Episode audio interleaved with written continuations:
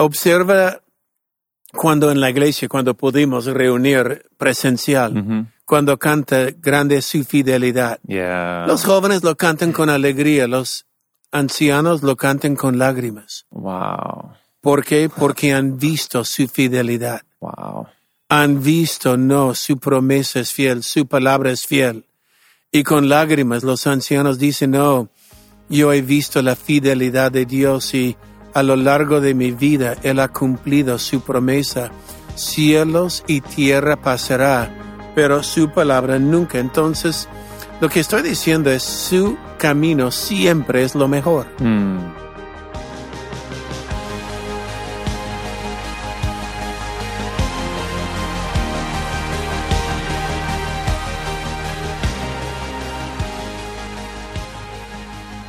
Hey, ¿qué tal? Y bienvenido al Haciendo Iglesia Podcast. Yo soy Taylor y estoy aquí con mi padre, el pastor Robert. Y este es el episodio 88. Ya estamos llegando a, a- a otra etapa. Casi a los noventas. Ya romperemos barreras. Ah, muy bueno, muy bueno. Y, y a sorpresa nuestra, aún seguimos en Mateo 24. Ya. Pe- Pensábamos de que iba a ser algo much- mucho más breve, pero cada vez que íbamos am, leyendo, es, excavando, has encontrado más cosas de, de lo cual quieres hablar.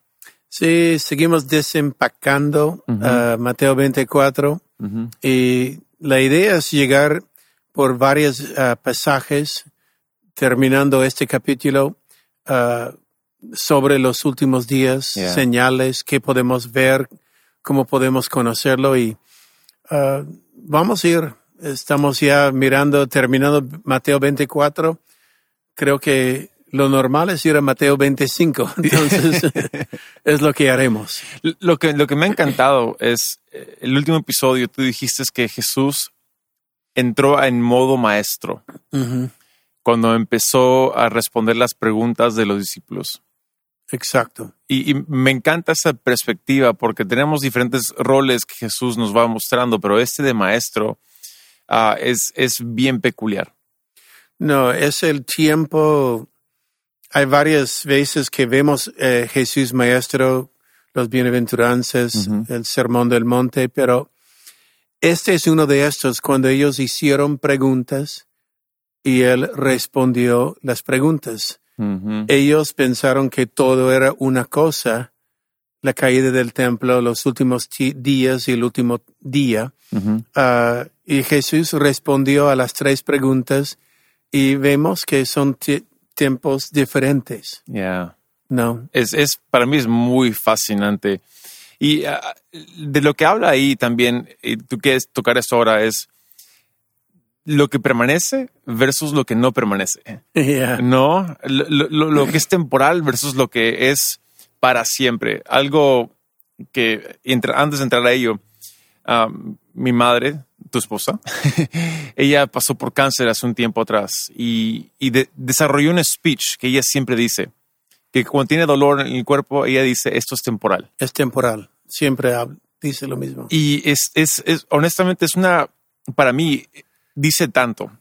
Es una revelación de que, ok, porque eh, demasiadas veces podemos regirnos por lo temporal en vez de por aquello que perdura. No, el, pienso en el dicho de C.S. Lewis, bien conocido, el mismo hecho que nada en este mundo nos satisface, Mm. nos hace saber que hemos sido criados por algo más. Wow. Y de esto habla la segunda venida de Jesús, es cuando volvemos a estar eh, por la intención de Dios, lo que Él nos ha creado para estar con Él en la eternidad. Ah, pero mientras tanto, hay cosas que pasan, es temporal. Yeah. Ahora, Mateo 24, recuerda las tres preguntas de Jesús, cuando es el caída del templo, cuando el señal de tu venida, los últimos días. Yeah. Los últimos días son desde Jesús hasta ahora y más. Ujú. El último día es el último cerrado del ojo, es el instante cuando Él venga. Que, ¿Cómo será? ¿Cómo veremos? Ahora, Jesús contestando esto, quiero retroceder de la semana pasada. Recuerda, la semana pasada hablamos acerca de um, la hora nadie sabe, ni aun los ángeles, sino mi Padre. Yeah. Y Jesús, es, este es un clave, nadie sabe la hora. Eh, este es algo que vamos a hablar de aquí a los próximos tres o cuatro podcasts. Mm. Porque la idea es, hay que estar preparado, Yeah. porque nadie sabe cuándo es. Eh, él comienza esto hablando de la guerra. Y cuando habla de la guerra, él dice, mira, aprender este parábola cuando eh, su rama está tierna, brotan las hojas y sabes que el verano está cerca. En otras palabras, un señal tan fácil de entender, eh, está brotando las hojas, verano viene, el calor viene, tiempos cambia, Mhm. estaciones cambia. Entonces, cuando nosotros sabremos, no el día, pero los tiempos, Yeah. no el día, pero sabremos los tiempos están cerca. Pero entre la guerra y el día y la hora nadie sabe, él dice esto, es ahí donde quiero acampar. Yeah. De cierto os digo que no pasa esta generación hasta que do- todo esto acontezca. El cielo y la tierra pasarán, pero mis palabras no pasarán. Yeah.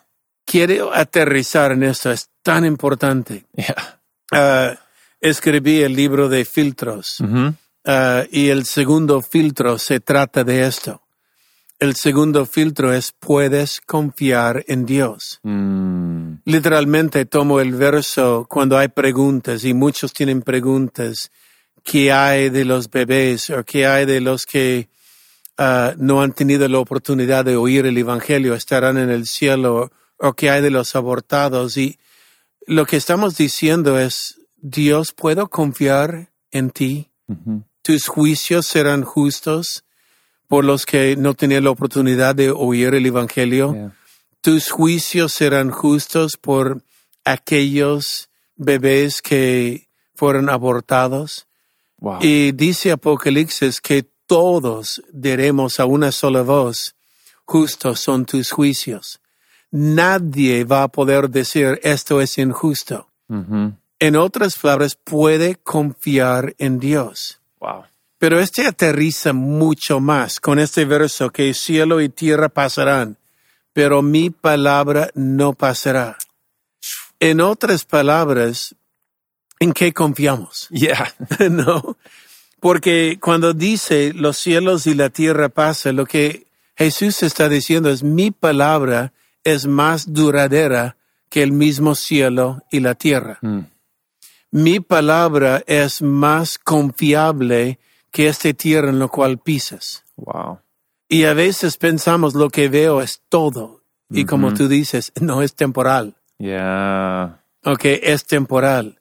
Cielo y la tierra pasará, pero su palabra no. En otras palabras, si aprendemos, como dice Jesús, el justo por la fe vivirá, ah, no vivimos por pan solo, por la fe vivirá.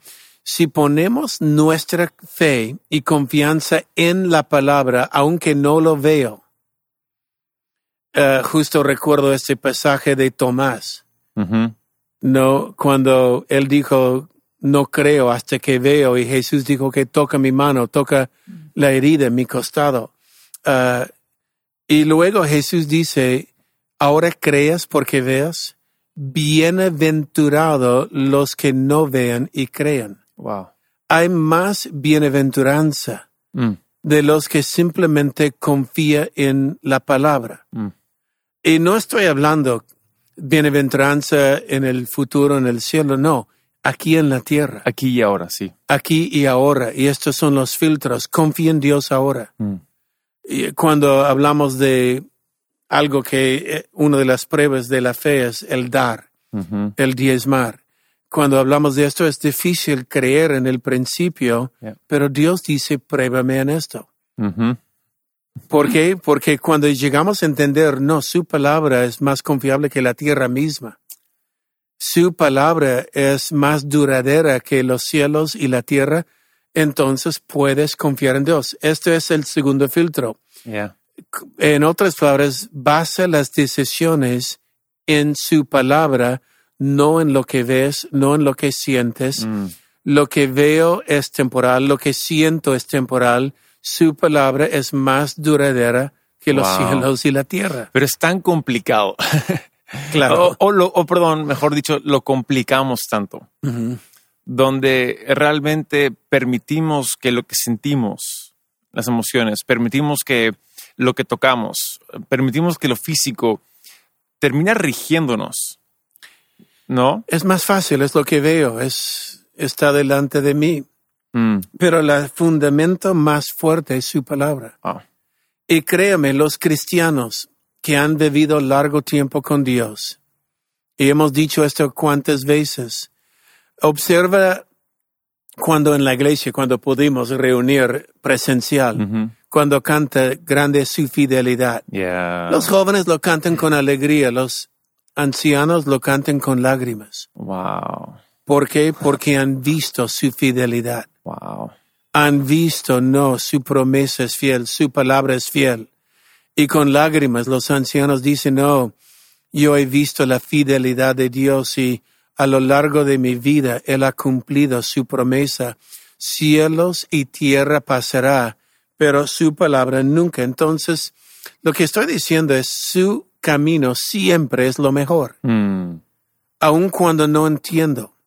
wow. Cuando su palabra me dice A y yo siento B, mejor hago A porque es lo que dice su palabra. Yeah. Cuando su palabra, su promesa me dice esto, pero todo el mundo está haciendo esto, yo prefiero hacer lo que dice su palabra aunque soy el único que lo haga.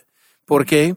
Porque yo sé que al final seré bienaventurada. Wow. Ah, eh, tú tienes una frase que has dicho varias veces ah, que sí, y, y lo tomo como sabiduría. Ah, fe es sabiduría, ¿no? E, Es, es confiar en Dios, es ser sabio sobre lo que la necesidad de este mundo. Mm, Y tu frase es, si no tienes sabiduría, préstatela de otro. yeah, Me encanta eso, yeah. porque si no tienes fe, préstate la fe de otra persona. Es por esto necesitamos una iglesia generacional. Wow. Porque los jóvenes tienen energía y pasión. Los jóvenes quieren cambiar el mundo. Y los ancianos tienen experiencia Wow. y tienen sabiduría. Y podemos tomar la pasión de los jóvenes y prestar la sabiduría de los ancianos. Mm. Y es explosivo. Wow. Me hace pensar bastante en la historia, la tragedia de ah, el nieto de David, Rehoboam. Toma el reino de su padre Salomón y ah, básicamente va a los ancianos que trabajaron con su padre. Hey, denme consejo para poder guiar, regir, reinar sobre Israel. Y le dicen, tu padre fue severo, tu padre fue duro, ah, sé un poco más suave en, en lo laboral y en los impuestos. Y de ahí va a sus amigos, sus contrapartes, y le dicen, no, ignora a los viejos ancianos, son anticuados, dale más duro aún todavía. Y porque escuchó el consejo de sus amigos en vez de los ancianos, terminó perdiendo el reino. Yeah. Es una tragedia eso. No, es una tragedia, es una historia que vemos una y otra vez en la Biblia y en la vida real. Mm. ¿Cuántas veces en mi juventud pareciera que yo estaba tomando un camino más estrecho, más pobre, Mm. más angosta, más menos amigos? Y mis amigos contrataron empresas grandes y más dinero y una vida buena. Pero a lo largo de estos años, tengo casi 50 años caminando con Cristo. Y a lo largo de estos años, mi vida hoy tengo más amigos, tengo una vida bendecida Wow. y estos que siguieron otros consejos tienen heridas, familias rotas, dolores, Mm. ah, mucho remordimiento en la vida. Entonces, una vez más, los cielos y la tierra pasan. Es curioso que en el contexto de la segunda venida, Jesús está diciendo, mantén tu norte, Yeah. no desvías. Wow. No es, es esto, he puesto delante de ti la vida y la muerte, escoge esto. Los, la, la tierra pasa, los cielos mismos, si usted los vea, pasan. Y va a pasar antes que su promesa y su palabra. Su palabra es más duradera que todo esto. Mm. En otras palabras, es más fácil que el cielo y la tierra pase que sus palabras. Wow. Es más fácil Mm. que todo este pasa que esto, lo que creemos, su promesa. Entonces, construimos nuestra vida en su promesa, en su palabra. Me encanta eso. Hay, hay unos pastores acá en Camino de Vida, ah, ah, Francisco y Ginny. Y hace años me dijeron algo que me ha marcado para siempre. Ah, dijeron, hemos visto la vida de nuestros pastores, Robert y Karen. Hemos visto el fruto de sus vidas y queremos el mismo fruto de sus vidas. Entonces, estamos tomando las mismas decisiones que ellos han tomado. Wow. Y, y eso para mí me inspira mucho porque es una forma tan práctica de, de decir, ¿sabes qué? Quizás yo no la vea, quizás mi fe falla, pero yo voy a ver la fe de otro, voy a ver la confianza en la palabra de otro y voy a tomar los mismos pasos. Exacto, lo que dijiste, presta sabiduría de otra. Mm, Yo vengo de una familia, mi padre abandonó la casa, mi madre mm, ah, luchando en la vida para superar muchas pruebas en su propia vida. Um, yo hasta ahora recuerdo el día que llegué a la casa recién convertido después de haber huido de la casa y encontré a mi madre adorgado en el piso. mm. Um, y el dolor que había. Esta es la familia de donde yo vengo. No sabía cómo hacerlo Wow. pero pude observar la vida de mi pastor y otros ancianos en la iglesia y yo dije, esto es lo que yo quiero. Mm, Yo no quiero lo que yo tuve. mm. Yo no quería por ti y por tu hermana lo que yo tuve. Y tuve la oportunidad de no solo tener una familia bendecida por decisiones basado en la palabra, porque vi en ellos que funcionó, pero tuve la oportunidad de ver mi madre llegar a los pies de Cristo Yeah. y terminar su vida bien. Mm, No tuve la oportunidad. Entonces los cielos y la tierra pasan. Si hubiera ido al camino de mis amigos, ¿qué habría pasado con mi mami? ¿Qué habría pasado con ustedes? wow. ¿En qué mundo habría sido formado? Wow. Uf. Entonces, los cielos y la tierra pasan. Y este es en el contexto de la segunda venida, Yeah. de los últimos días. Yeah. No mira el mundo que está siendo sacudido. Wow. Mira la promesa de Dios. Plántate en esto. Ponlo como un filtro Mm. y prometo que será mejor tu vida. Me encanta que mencionas tu pastor, a Pastor Evans. Un, un hombre muy, muy único, singular. eh, Y en específico resalto su amor por la palabra. Ya. Que al final de su vida, ¿cuántas veces había leído la Biblia tapa tapa? No, es un hombre curioso. Yo llegué de tener en los últimos días de su vida, bueno, los últimos 20 años, una relación bastante muy cerca a él. Um, yo fui como el hijo que él nunca tuvo, él fue como el padre que yo nunca tuve. Wow. Y yo le preguntaba, porque él leía la Biblia, leía la Biblia todos los días, amaba la Biblia. Y un día le dije, ¿de dónde nació este amor a la palabra? Wow. Y él con lágrimas me dijo, es que un día estaba predicando en el verso, oh cuánto amo tu lees, mi deleite, Salmo 119, es mi deleite todos mis días. Y de pronto el Espíritu Santo me hablaba diciendo, tú no amas mi palabra, solo usas la palabra para buscar un mensaje. Wow. Y él quebrantó en lágrimas diciendo, Señor, dame un amor por tu palabra. Wow. Y llegó a tener un amor por la palabra que eh, tenía un mensaje de Pablo hablando a su hijo en la fe Timoteo, dete a la lectura de la palabra. Wow. Hay más versos que habla de la lectura de la palabra que de orar. Wow. Increíble. Hay sí. más versos que habla de meditar en la palabra que la misma oración. Mm. Y él dijo, comenzó de leer la Biblia, yo digo de Génesis hasta las mapas, una vez al mes. Una vez al mes. Él se veía tres, cuatro horas diarios leyendo la Biblia. A veces fastidiaba a su esposa, eh, la seño- se- hermana Evans, porque él dijo, es mi tiempo de lectura, no me fastidies. No, y él leía la Biblia ah, una vez al mes. ¿Cuántos cristianos no han leído la Biblia una vez Mm, de toda la Biblia? wow. Pastores, estoy hablando, perdón. Y tenía este amor por la palabra tanto que un día le pregunto, ¿cuántas veces la has leído? Mm, Y él me dijo, hay como 350. Cuando él muere, yo abro su Biblia. Fallece, estuve ahí presente cuando él pasó de este mundo a la siguiente.